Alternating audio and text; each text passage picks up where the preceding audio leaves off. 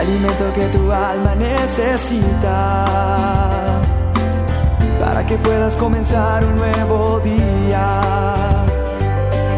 Es el momento de abrir nuestra mente y corazón para que juntos comencemos a vivir en bendición, en oración y en victoria me levanto hoy con reflexión, meditación, con la palabra del Señor.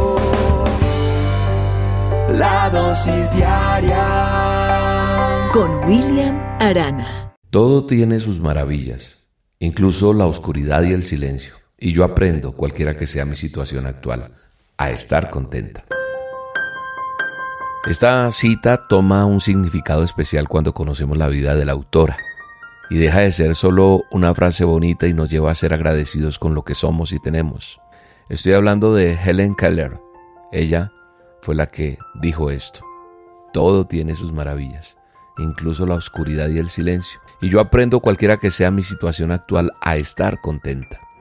Helen Keller nació el 27 de junio de 1880 en Alabama, Estados Unidos, y quise traer la historia un poco de ella para que reflexionemos en esta dosis diaria.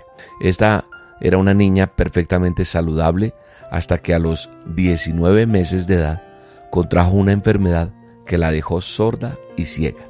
A los 7 años había inventado más de 70 señas diferentes. Sí, esta pequeña Helen de 7 años. Inventó más de 70 señas diferentes con las que podía comunicarse con su familia. En 1887 sus padres se contactan con Anna Sullivan, una maestra de la Escuela de Ciegos en Massachusetts, que con sus 20 años de edad pudo enseñar a Helen a pensar inteligiblemente y hablar usando el método Tadoma, que consiste en tocar los labios de otros mientras hablan sintiendo las vibraciones y así deletreando el alfabeto en la palma de la mano. Helen no solo aprendió a comunicarse, sino también aprendió a leer francés, alemán, griego y latín en braille.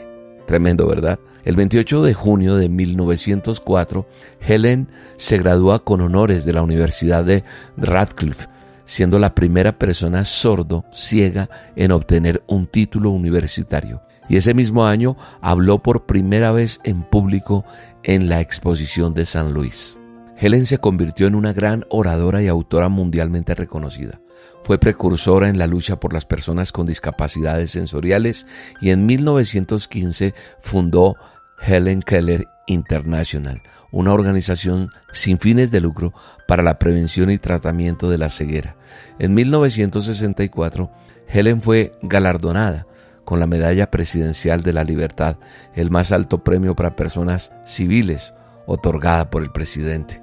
Un año más tarde fue elegida como la mujer del Salón de la Fama en la Feria Mundial de Nueva York. Poco antes de su muerte en 1968, a la edad de 87 años, Helen Keller le dijo a un amigo, en estos oscuros y silenciosos años, Dios ha estado utilizando mi vida para un propósito que no conozco pero un día lo entenderé y entonces estaré satisfecha. El primero de junio de 1968, en Arkansas, Helen Keller murió mientras dormía. ¿Sabes una cosa?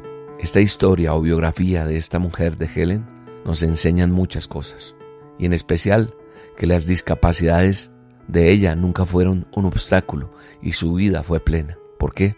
Porque ella sabía que Dios tenía un propósito con su vida y procuró dar lo mejor de sí para cumplirlo. Es difícil imaginar lo complicado que pudo ser vivir con esas discapacidades físicas que tenía Helen, y más en esa época que no había la innovación tecnológica de hoy en día, y que esa innovación tecnológica de alguna manera ha contribuido a hacer la vida más fácil de una persona con discapacidad.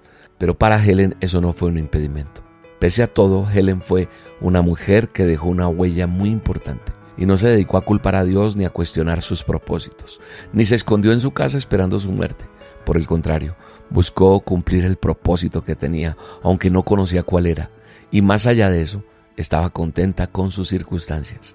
La verdad es que si somos honestos con nosotros mismos y admitimos que muchas veces ante circunstancias más sencillas nos hemos sentido derrotados, frustrados, nos hemos inclusive molestado con Dios porque creemos que nos ha abandonado y hasta le hemos exigido explicaciones o el cambio inmediato de una determinada situación. cuando en realidad deberíamos agradecer por todo. Aunque no lo entendamos, aunque no podamos comprender, tenemos que confiar en que Él tiene un propósito en nuestra vida.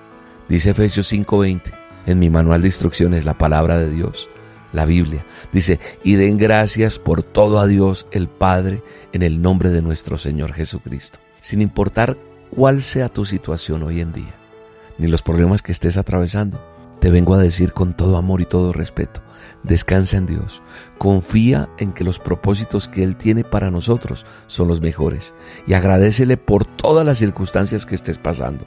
Recuerda que los pensamientos de Él son mejores que los tuyos, porque mis pensamientos no son vuestros pensamientos, ni vuestros caminos mis caminos, dice Dios. Como son más altos los cielos que la tierra, así son mis caminos más altos que vuestros caminos, y mis pensamientos más que vuestros pensamientos. Isaías 55, 8 y 9. Te mando un abrazo y te bendigo. Vamos a salir adelante, porque con Él todo será posible. Los procesos se enfrentan y si nos toca esta prueba, Él nos dará la fortaleza, porque el proceso es temporal y al final tendrás victoria. Y mientras pasa este proceso, Él nos dará la fortaleza. El proceso no se abandona, se pelea sin rendirse, pues esto no es del que comienza sino del que aguanta y en él resiste. Y al final serás más fuerte y vendrá tu recompensa, pues todo obra para bien, para aquel que ama y con fe persiste. No te culpes en el proceso, no eches culpas a terceros. Dios no acabará con los que te hacen daño, te bendecirá en presencia de ellos. Y verás que esta tormenta pronto pasa y vendrá otro enero, pues te espera una corona. Si cumples tu propósito con esmero.